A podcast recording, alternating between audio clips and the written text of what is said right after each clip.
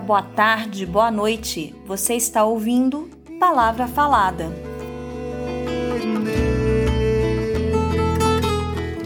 Eu sou Maurílio Rocha. E eu sou Mariana Muniz e nós somos professores do Departamento de Artes Cênicas da EBA UFMG.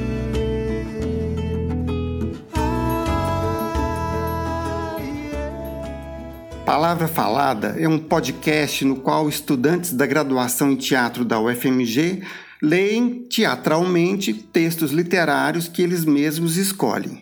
Nesse terceiro episódio vão ser lidos quatro textos. E o primeiro deles é o poema O Amor Bate na Horta, de Carlos Drummond de Andrade, que vai ser lido pelo estudante Carlos Lauro. Cantiga de amor sem eira nem beira vira o mundo de cabeça para baixo.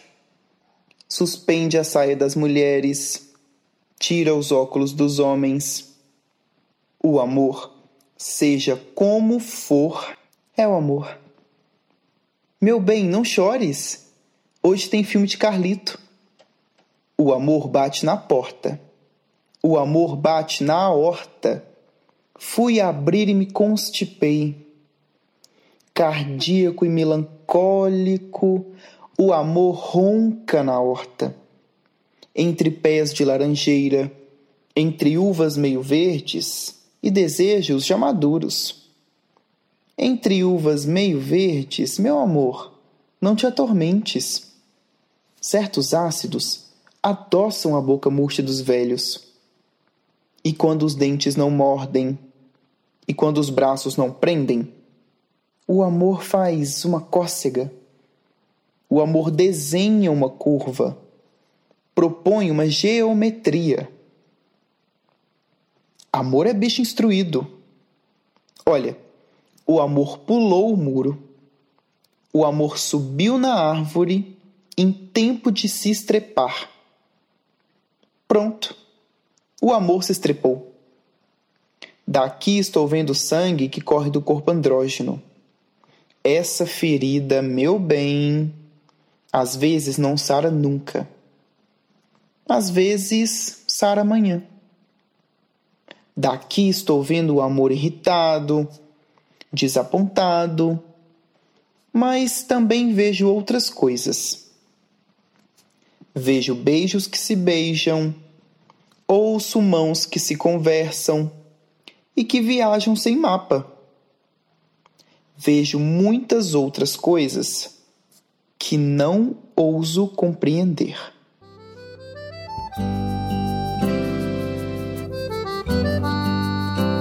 A gente tinha prometido continuar conversando sobre as perguntas que a gente estimula os estudantes a fazerem com uma primeira abordagem ao texto que eles vão ler. E a segunda pergunta é: para quem você fala? Nós tratamos no último episódio da primeira, que é quem fala, e agora é para quem esse texto é destinado. No caso desse poema do Drummond, aparentemente ele fala para a pessoa amada. E é interessante porque, ao mesmo tempo que ele chama esse leitor ou ouvinte desse poema de meu bem e meu amor, ele diz que está vendo o amor, né? nessa metáfora de que o amor estaria em vários lugares passando por várias aventuras e no final se estrepando.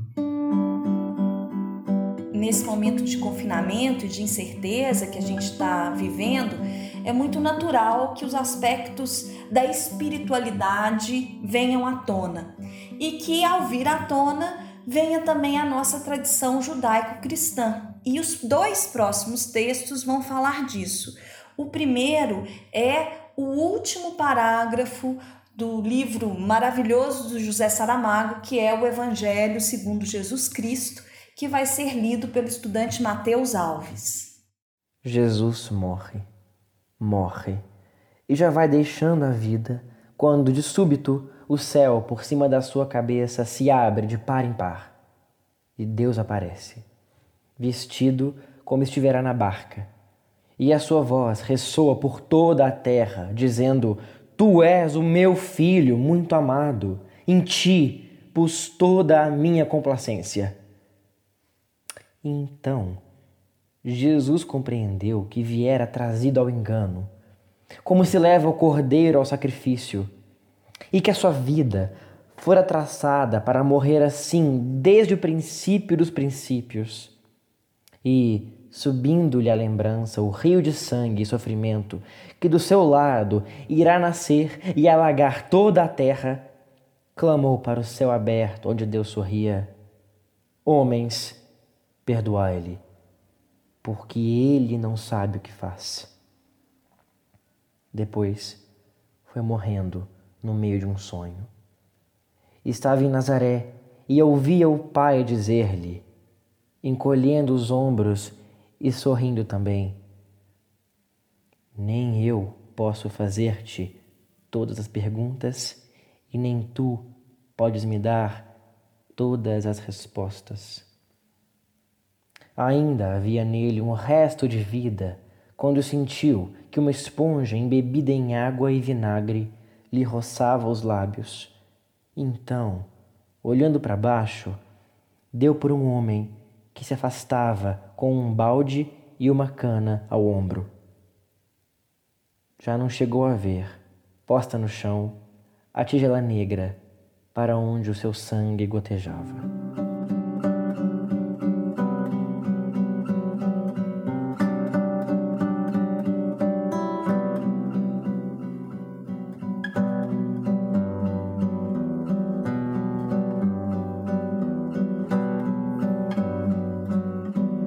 Esse livro é um dos meus preferidos, eu, eu adoro Saramago e esse livro em especial é incrível.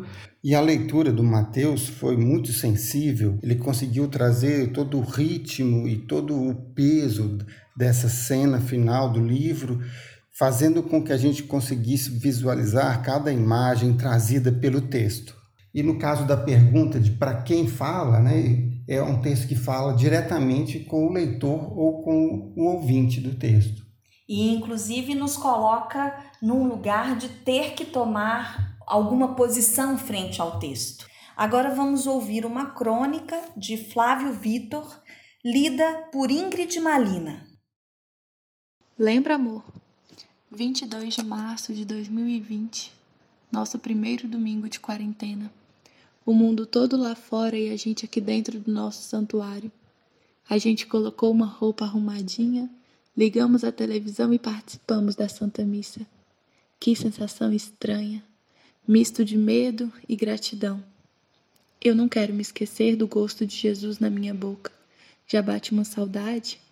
Quando era para levantar, a gente levantava, e na consagração a gente até ajoelhou. Na sala de casa. Que bom amor, que Jesus ainda se deixa encontrar.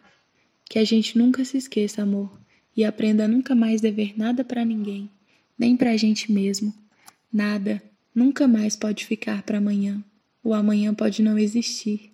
Nunca mais perder uma missa, nunca mais adiar uma confissão, nunca mais comungar de qualquer jeito, nunca mais ser menos do que inteiro. Não me deixe esquecer, amor. É interessante a gente abordar o tema da literatura e da religiosidade, porque ele é um tema muito recorrente inclusive o catolicismo e a literatura. E aí eu gosto, para quem tem interesse, eu recomendo a leitura dos poemas da Sor Juana Inês de la Cruz, que foi uma uma monja, uma freira mexicana do século XVII e que tem uma obra poética maravilhosa, inclusive sendo considerada uma das primeiras poetas que se tem notícias da literatura universal. O quarto texto vai ser falado pela Elisa Almeida, que é uma convidada especial para esse episódio, que também, como a Dora Guimarães do episódio passado, integrou o grupo Tudo Era Uma Vez de Contadores de História, trabalhou anos com os Miguelins de Cordesburgo. E acabou de defender um doutorado no qual ela descreve e reflete sobre essa tradição da narração oral é, é, um doutorado belíssimo em que ela vai então compartilhar com a gente como é narrar um texto literário de cor. A Elisa escolheu um trecho do Grande Sertão Veredas de Guimarães Rosa e nesse trecho o Riobaldo revela para o visitante o momento em que ele descobriu que amava de Adorim. mas ainda não sabia que Diadorim era, na verdade, uma mulher.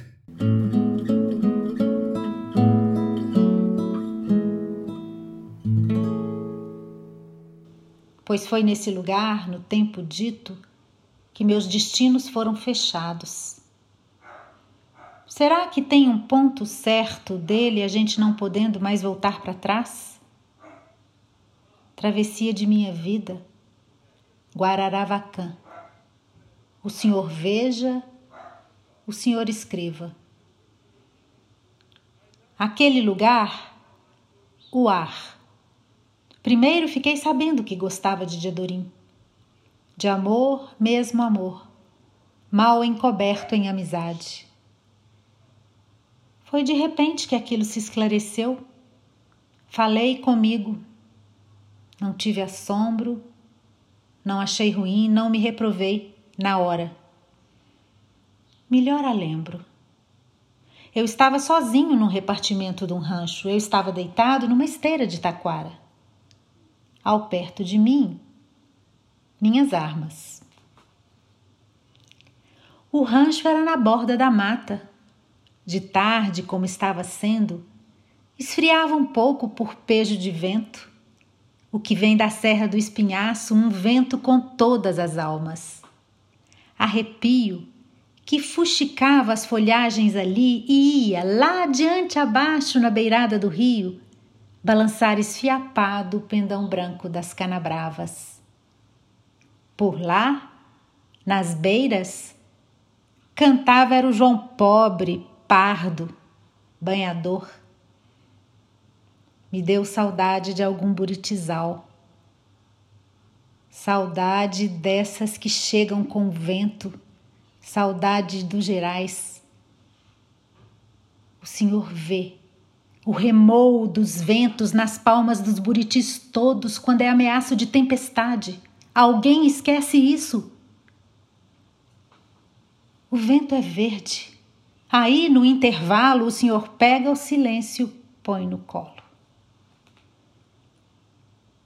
Era mês de macuco ainda passear solitário, macho e fêmea desemparelhados, cada um por si.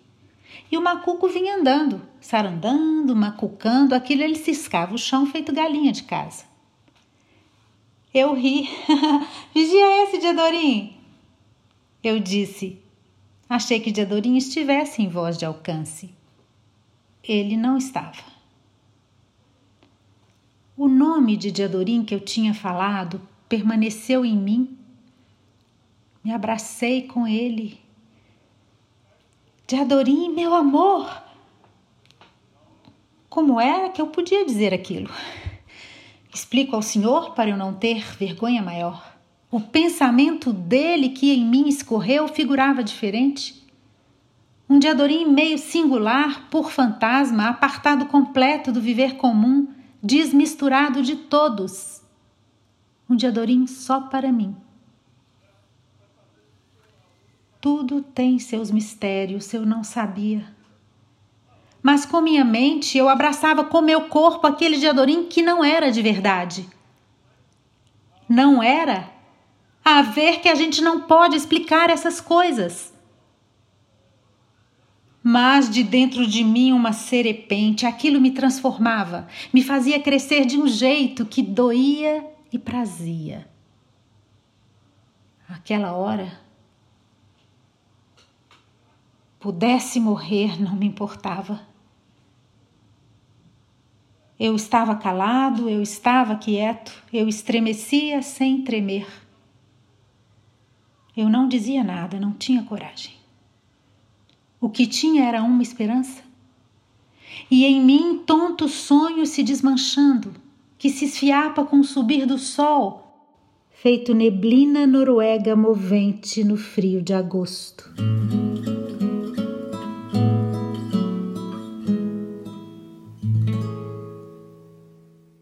Tem sido muito interessante essa experiência de compartilhar no mesmo espaço estudantes e profissionais que já têm uma longa trajetória com o trabalho com texto. É interessante observar no trabalho de Elisa, por exemplo, como ela lida com o tempo do texto, a calma que ela tem para contar para a gente essa história de forma que nós sejamos capazes de construir todas as imagens que estão sendo ditas. E retomando a segunda pergunta, para quem fala, é uma pergunta interessante no caso do Riobaldo. Para quem o Riobaldo fala? Para esse visitante ou para si mesmo? Então é isso, gente. Por hoje é só.